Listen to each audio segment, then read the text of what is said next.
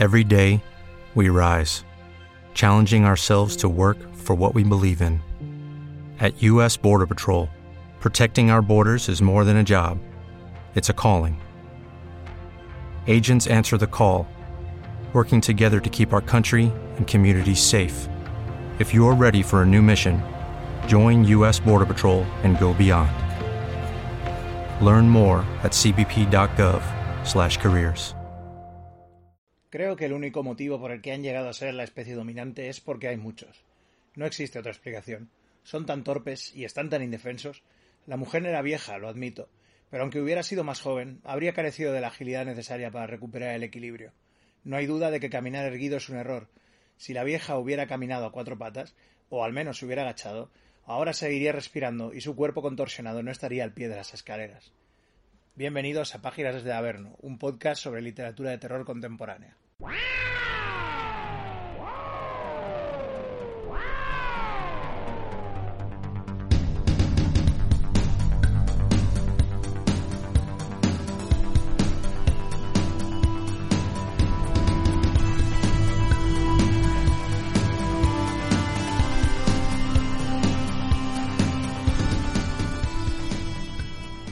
Buenas tardes o buenas noches, ya sabéis, dependiendo de la hora que estéis escuchando esto, y bienvenidos al segundo episodio de Páginas desde Averno, el podcast spin-off, obviamente, de Páginas desde Averno, el libro de que publiqué el año pasado en la editorial Dilatando Mentes, que bueno, que podéis encontrar como siempre en www.dilatandomentes.editorial.com y bueno, pues, eh, ¿qué es esto? Pues esto es el spin-off del libro y es básicamente hablar de más libros de terror, en este caso, libros que o no han sido publicados aquí o que han sido publicados muy recientemente, como es el caso de lo que hoy nos ocupa. El libro del que voy a hablar es Baxter, una novela de 1977 escrita por Ken Greenhall. Y bueno, es una novela de la que ya tenía un cierto conocimiento anterior, porque claro, como ya sabéis, uno de los principales, eh, una de las principales influencias para Páginas de Averno fue Paperback from Hell, el libro de, de Grady Hendrix y de Will Erickson. Y bueno, pues eh, aquí de hecho eh, Grady Hendrix hace la introducción de la, de la versión en español del, del libro, que es una traducción de la versión en, en inglés, de la reedición de, de Baxter. En este caso Baxter se conoció en otros lugares como Hellhound, eh, creo que fue en Inglaterra, donde cambiaron el, el nombre de la novela por, por esa, o fue al revés, ahora no lo recuerdo, no sé si la novela, ah no, no, la novela al principio se llamó Hellhound y se le dio pues un tratamiento como muy clásico de novela de terror con portada cutre, con un, con un perro con ojos rojos, malvados y demoníacos. Y luego, pues, eh, con el tiempo se ha ido conociendo como Baxter fuera. La edición inglesa era en este caso la que se llamó como Baxter, que es el nombre del, del perro protagonista de esta novela. Decir que, bueno, en 1977 nos encontramos en el auge del tipo de, este de novelas de terror animal ya sabemos como las ratas de, de, James Herbert, de la que ya hablé, de la que ya hablé en su momento en el, en el libro. Y la explosión duraría muchos años. De hecho, pues estaría la cosa hasta mm, tranquilamente mediados de los 80, que ya perdería un poquito más de fuerza. Aunque digamos que llegaría ahí para rematarlo todo cujo de Stephen King, quizá a lo mejor llegaría y remataría eso. Pero hay que decir que, que Baxter no se adscribe tampoco a una fórmula estándar de novela de terror animal. O sea, aquí no nos encontramos con un perro asesino eh, que causa el caos de una manera indiscriminada, aunque sí que es un perro asesino y sí que es bastante, no caótico, sino él sigue sus, instintos y su manera de pensar. Y de hecho, por lo que es más recordado este libro es por los pasajes que están, digamos, narrados desde el punto de vista del perro.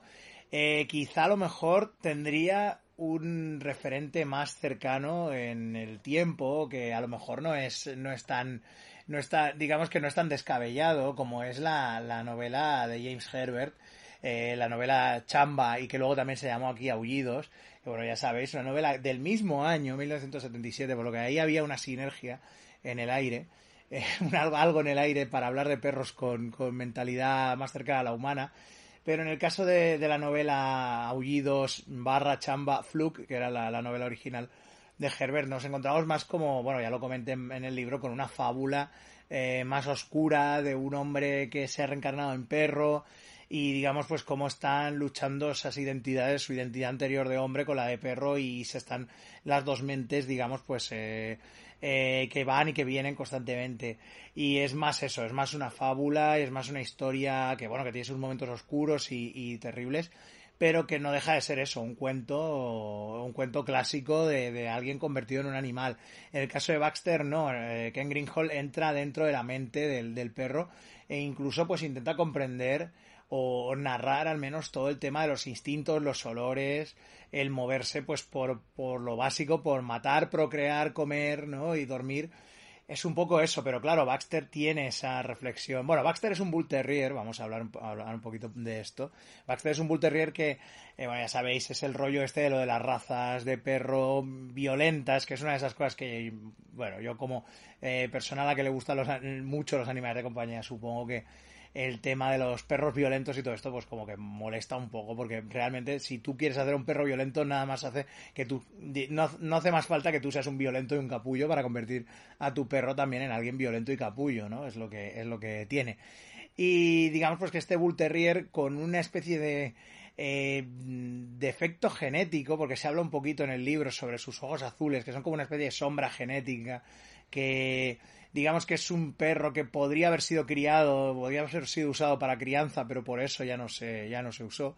Pues Baxter eh, ronda por unos eh, barrios, unos suburbios cercanos a una ciudad americana y pues eh, va pasando de mano en mano y de propietario en propietario y vamos viendo pues todas las reflexiones del perro sobre nosotros los, los, humanos y las situaciones que vamos generando a su alrededor. Mm, digamos que la cosa tiene más una mezcla entre... Es que claro, tampoco podría decir que esto es una eh, comedia negra. Tiene algunos momentos que te puedes medianamente reír por alguna de las cosas que dice, que dice el perro, que piensa el perro. Pero realmente todo es muy chungo y muy oscuro, pero no llega a unos niveles... Esto no es un rollo gore, no va, el perro no va destripando a todos porque sí, sino que tiene... La novela tiene un subtexto y una manera de expresar, digamos, eh, todo lo que es la, reflexión de sus personajes, muy hacia adentro, es todo muy introspectivo, muy de los pensamientos de todos los personajes, no solo de Baxter, sino de, de, todos los humanos que le rodean. Se ve que es una cosa que, por lo visto, Greenhall era, era bastante, bastante especialista. Aquí se habla, bueno, también en la introducción eh, veis, eh, Hendrix nos, nos resume más o menos lo que fue la vida de, de Greenhall eh, un nativo de Detroit, nació en 1928 y murió no hace mucho, en 2014.